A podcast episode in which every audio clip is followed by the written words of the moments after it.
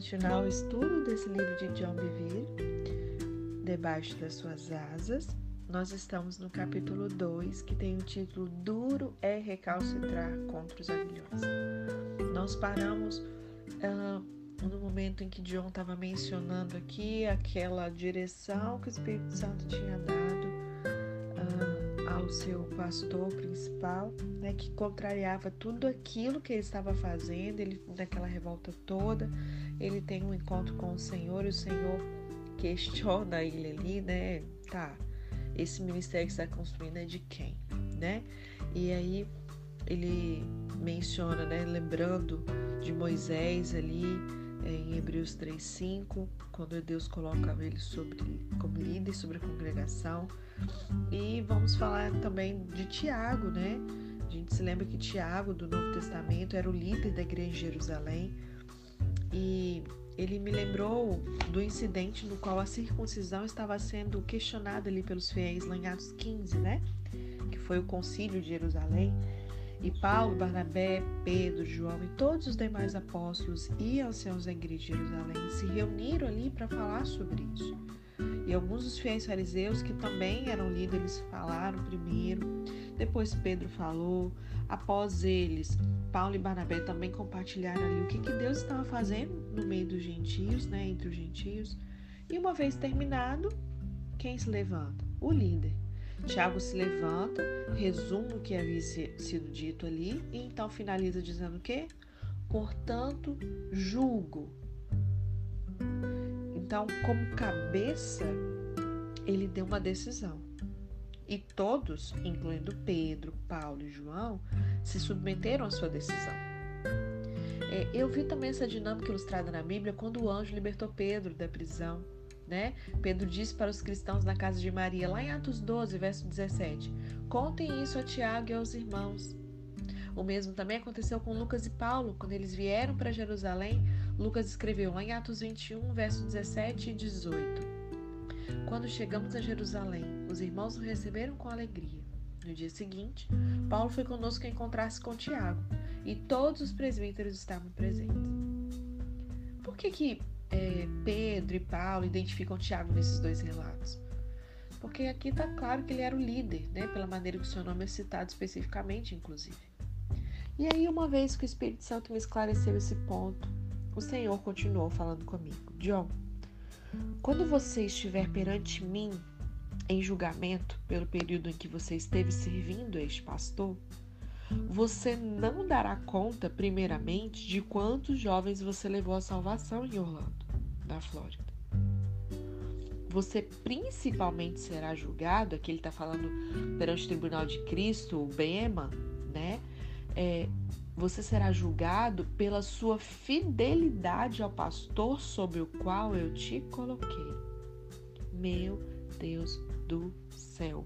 Vamos transcrever trazendo essa palavra do Senhor para nós? Eu e você, quando nós estivermos já perante o tribunal de Cristo, como vocês já sabem, ali não vai estar sendo julgado seus pecados, como muitas imaginavam, né?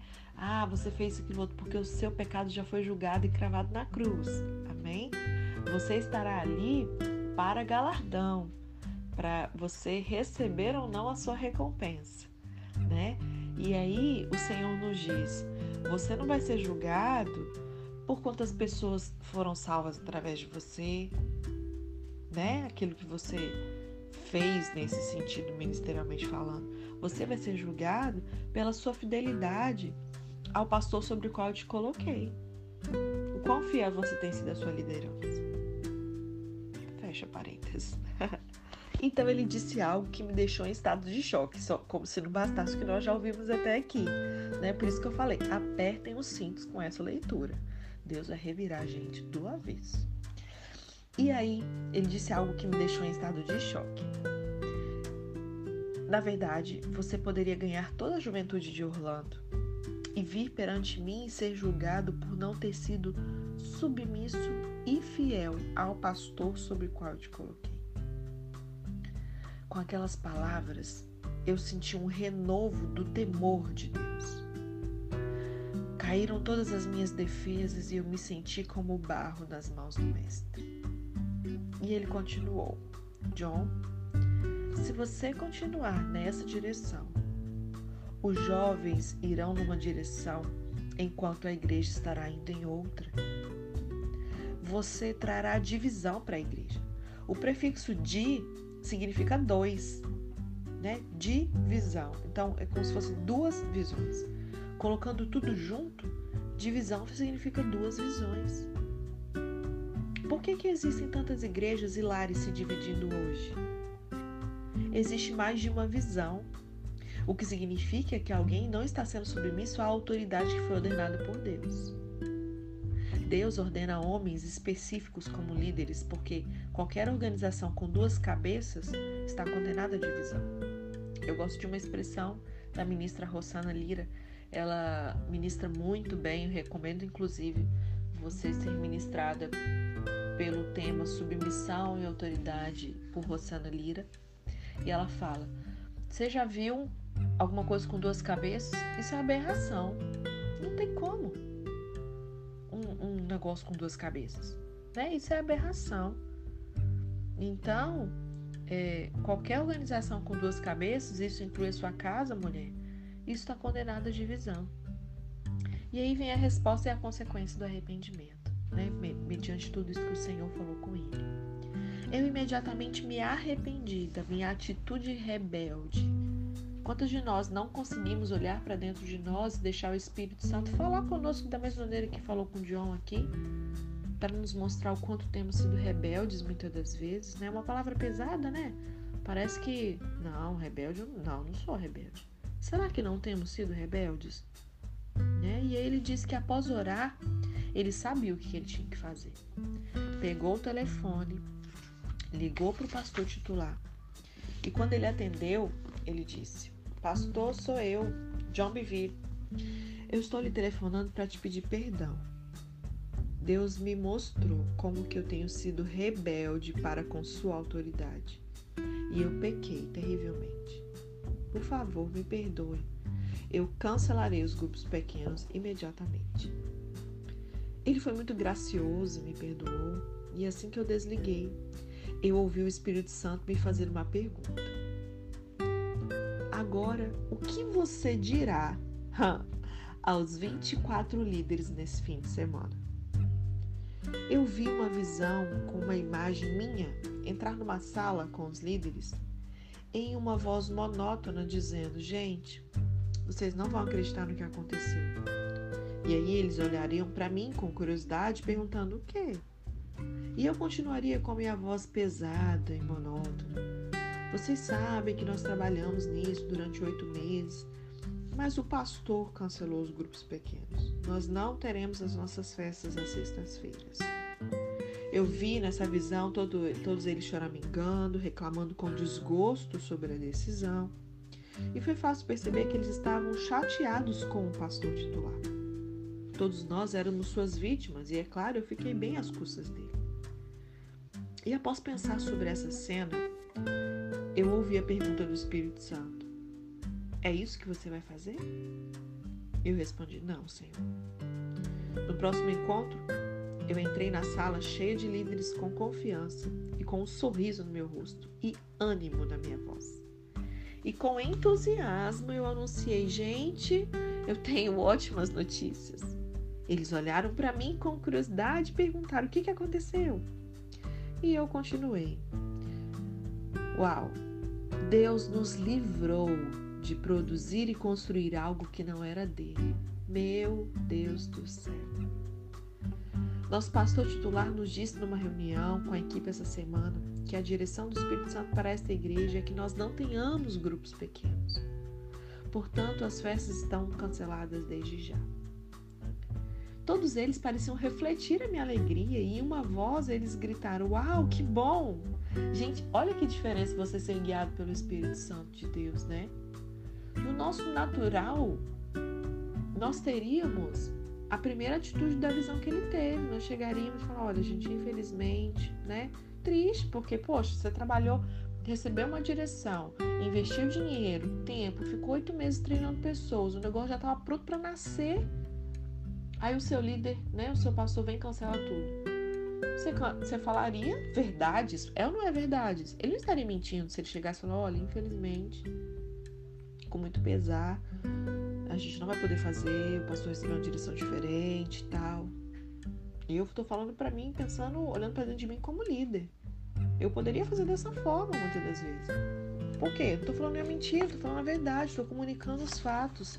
Mas será que seria a forma correta? Olha que diferença, né? Você chegar é, submissa àquela visão, com alegria, olha, olha a mensagem que ele passa para os liderados, né? E aí, olha a leitura correta. Deus nos livrou de produzirmos e construir algo que não era dele. Quantas pessoas estão construindo e produzindo coisas dentro da igreja, ou até mesmo fora da igreja, mas que seja, entre aspas, para o reino, sejam vídeos, sejam músicas, seja o que for, né, que envolva Jesus e tudo. Quantas vezes nós estamos produzindo e construindo algo que não é dele? É no nome dele, mas ele não está no negócio. Isso é muito sério. Que nós possamos ter essa sensibilidade, que haja um despertar em mim e em você para tudo isso que a gente está estudando. Eu nunca tive nenhum problema com eles, John continuou. Eu não fui o único que cresceu com essa experiência. Todos nós aprendemos. Tempos mais tarde, eu tive a oportunidade de compartilhar com eles o que havia acontecido. E muitos desses 24 jovens hoje estão em ministério em tempo integral e vão muito bem. O que é um coração é, quebrantado e contrito, né?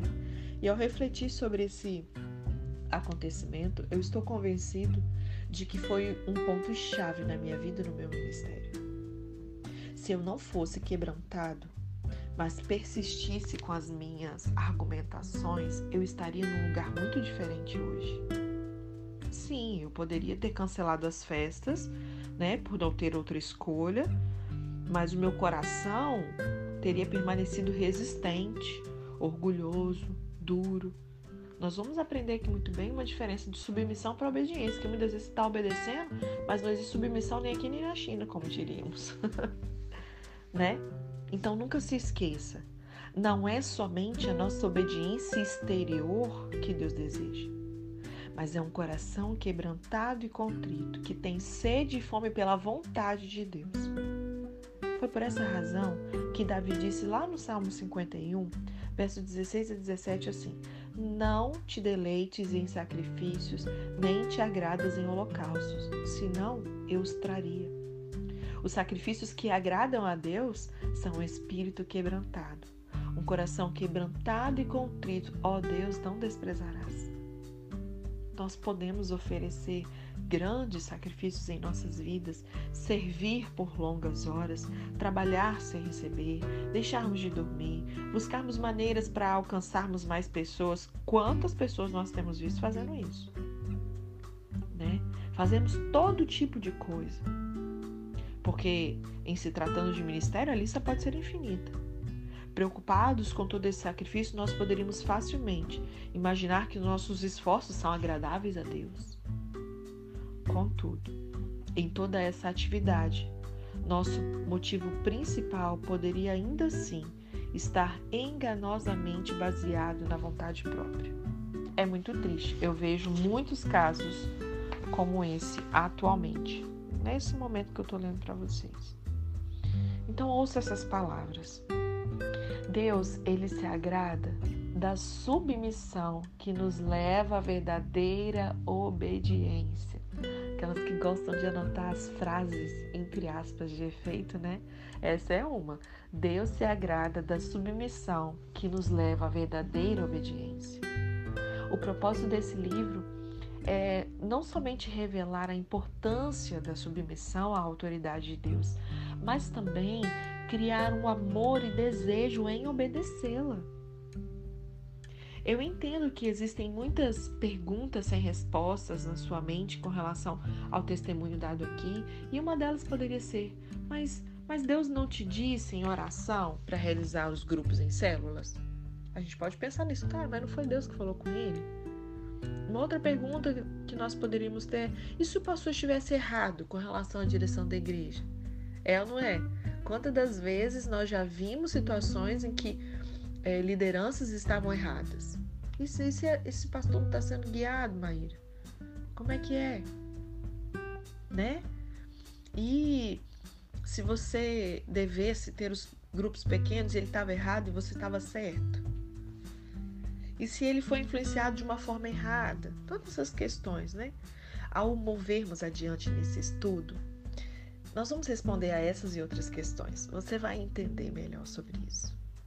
Contudo, antes de continuarmos discutindo sobre a autoridade delegada, nós precisamos primeiramente estabelecer a importância de sermos submissos à autoridade direta de Deus.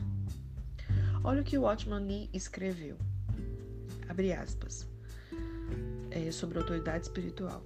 Antes que um homem se sujeite à autoridade delegada por Deus, é preciso que reconheça a autoridade inerente a Deus. Todo o nosso relacionamento com Deus é regulado pelo fato de termos ou não travado relações com a autoridade. Em caso afirmativo, encontraremos a autoridade em todos os lugares, e sendo assim, governados por Deus, podemos começar a ser usados por Ele. Fecha aspas. Nós precisamos, primeiramente, assentar um fundamento bíblico firme, um fundamento bíblico firme sobre a importância da submissão ao próprio Deus. E somente após havermos feito isso, nós poderemos continuar sobre a importância da submissão a uma autoridade delegada, né? seja governamental, seja em casa, seja é, na igreja. E essa será a pedra principal sobre a qual nós construiremos depois. Amém? Então, vamos para a seção 2, que vai falar da cobertura direta de Deus, ok? É, vamos iniciar o capítulo 3, que vai falar a definição de pecado. A igreja frequentemente se desvia da definição essencial do pecado. Não compreendemos o seu verdadeiro significado. Imagine o seguinte cenário. Por falta de um título melhor, vamos chamá-lo de o psicólogo e o paciente. Você é o paciente reclinado no sofá e eu sou o psicólogo assentado na cadeira ao seu lado. Imagina aí. E aí eu direi uma palavra e você vai me dizer a primeira coisa que vai vir à sua mente. Ok? Pronto? Vamos lá. Aqui a palavra é pecado. O que, que vem à sua mente primeiro? Depois de haver falado com inúmeros cristãos e líderes ao redor do mundo, eu posso imaginar o que, que veio à sua mente. Você deve ter pensado em quê? Adultério, fornicação, perversão ou outra forma de comportamento, por exemplo, sexual impróprio, né? Eu ouço com frequência esse trágico comentário. Ele caiu em pecado. É ou não é? Fulano caiu em pecado. Alguém caiu em pecado. Isso geralmente se refere à queda de um líder na área sexual, muitas das vezes, a grande maioria, né? Não é preciso explicar mais, eu imediatamente sei o que isso quer dizer. Na igreja, esses pensamentos parecem estar altamente associados com a palavra pecado, né? Ou talvez a imagem de um bêbado, alguém que usa drogas pode vir à sua mente. Cristãos certamente veem esses, esses como os maiores pecados. Talvez pensou em pessoas que jogam jogos de azar, ou cometem homicídio, roubo, bruxaria, né? É possível também, mas menos provável, que você tenha pensado talvez em ódio, conflito, inveja, falta de perdão, como sendo pecados. E nós podemos concluir que a lista ela é bastante longa. Nós não compreendemos a definição essencial do pecado. E após pensar sobre isso, permita-me dizer o seguinte: Adão, ele não foi para a cama com uma mulher estranha no jardim, nem tampouco usou drogas. Ainda assim, o seu pecado foi tão sério que trouxe cativeiro e escravidão para toda a criação. Nós precisamos considerar a situação de Adão quando nós definimos pecado, porque a natureza da sua transgressão, ela se espalhou pelas veias da raça humana. o que ele fez para tamanha destruição à humanidade? De forma simples, ele não foi obediente ao que Deus lhe havia dito. Né? Como eu sempre digo, o primeiro pecado, na verdade, foi a incredulidade. Ele duvidou daquilo que Deus tinha dito e desobedeceu é, aquilo que Deus havia dito. Reflete sobre isso por um momento. Eu não estou dizendo que a lista que nós citamos não seja pecado, ok? Mas eu estou aqui enfatizando o ponto de que a igreja, ela frequentemente se desvia da definição essencial do pecado. Nós não compreendemos o seu verdadeiro significado. E sem esse entendimento importante, nós podemos facilmente ser levados a um engano, como a gente vai ver nesse capítulo. Permita-me aqui dar um outro exemplo. Digamos que seu entendimento da definição de doença é quando alguém está com a temperatura corporal acima de 39 graus, né? Com febre, acompanhado a um desconforto geral de, do corpo, tosse, espirros ou vômitos. Com a mentalidade de um menino de 7 anos, esse era o meu entendimento total do significado de doença, quando a minha irmã de 14 anos foi diagnosticada com câncer. Ela fazia várias visitas aos médicos e ficava internada no hospital por várias semanas. E a minha mãe me explicou, Johnny, é, como minha mãe me chama, Johnny, Johnny, sua irmã está muito doente. Porém, ela não estava tossindo nem espirrando. E no meu conceito, uma criança de 7 anos, para mim ficar doente era isso. Né? Eu não podia entender por que, que os meus pais e a minha irmã estavam tão preocupados. Eu achava que ela estava somente cansada. Eu não compreendia, gente, a seriedade da sua doença, porque eu processava a informação de acordo com o que eu sabia ou com o que eu havia experimentado. Eu sequer duvidava do meu entendimento dos fatos, até que um dia eu fui tirado da sala de aula e levado para casa, onde encontrei um pastor sentado ao lado dos meus pais na nossa sala de estar. Então eles me disseram que a minha irmã estava morta. Foi somente nesse momento que eu percebi que ela havia estado muito doente. Durante todos aqueles meses eu nunca compreendi o que estava acontecendo, porque a minha definição de doença ela estava limitada a um aspecto da mesma. Eu fiz perguntas e investiguei. Eu aprendi que uma pessoa doente é aquela que está afligida de uma doença ou enfermidade. Nunca mais medi ou avaliei doença da mesma forma. Eu entendi a dimensão da verdadeira definição de doença. Então vamos falar da verdadeira definição do pecado? O mesmo acontece com muitas pessoas na igreja. Frequentemente nos falta entendimento do que, que o, real, o pecado realmente é e o que, que ele abrange. Antes de continuar, nós precisamos ver como é que a Bíblia define o pecado. A Bíblia declara que o pecado é iniquidade. Tá? É um assunto que vocês vão ver que não é muito bem é, exposto, né? não é ensinado. A Bíblia diz que o pecado é iniquidade. Está lá em 1 João 3, verso 4, ok? Ou de acordo com a NVI, fala que o pecado é a transgressão da lei. A palavra grega para transgressão da lei é anomia. O dicionário grego de Thayer, ele define essa palavra assim: a condição de estar sem lei por causa da ignorância dela ou da violação dela. Então, colocado aqui numa forma simples, transgressão da lei significa não se submeter à lei ou à autoridade de Deus. No dicionário Vine, ele afirma que esse versículo dá o significado correto da palavra pecado.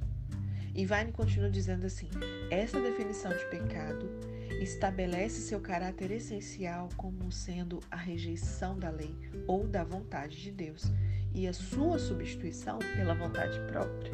Aleluia! Substituindo a vontade de Deus pela vontade própria. E para confirmarmos essa definição, vamos olhar para uma parábola de Jesus.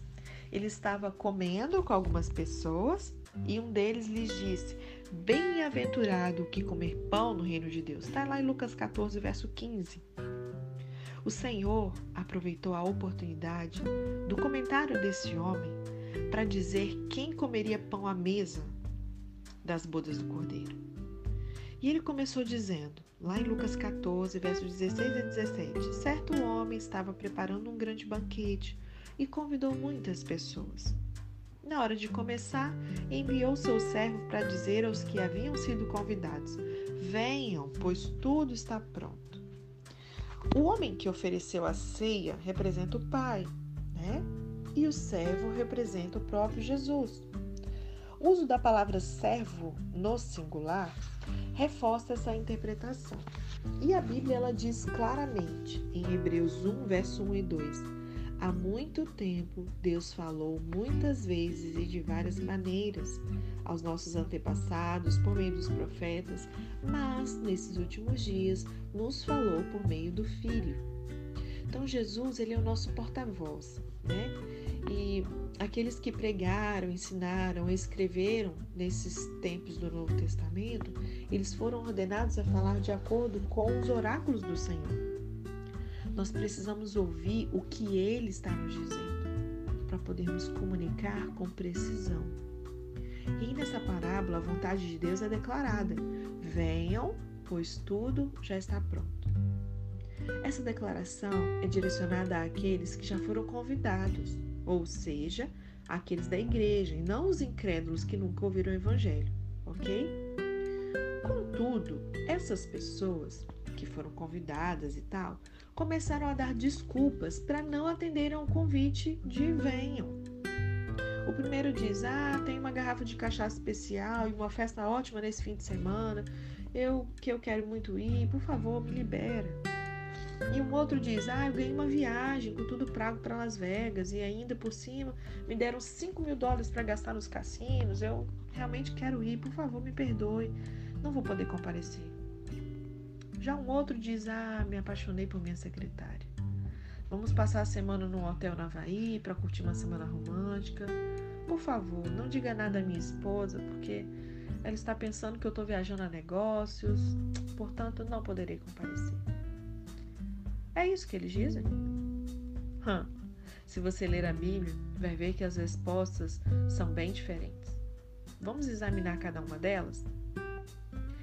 Uh, Vamos analisar a primeira para finalizar hoje e amanhã a gente continua daqui, tá? O primeiro disse: Acabei de comprar uma propriedade. Antes de continuarmos, permitam-me fazer uma pergunta: Comprar propriedade é pecado? Se for, muitos de nós estamos encrencados. A resposta é não, né?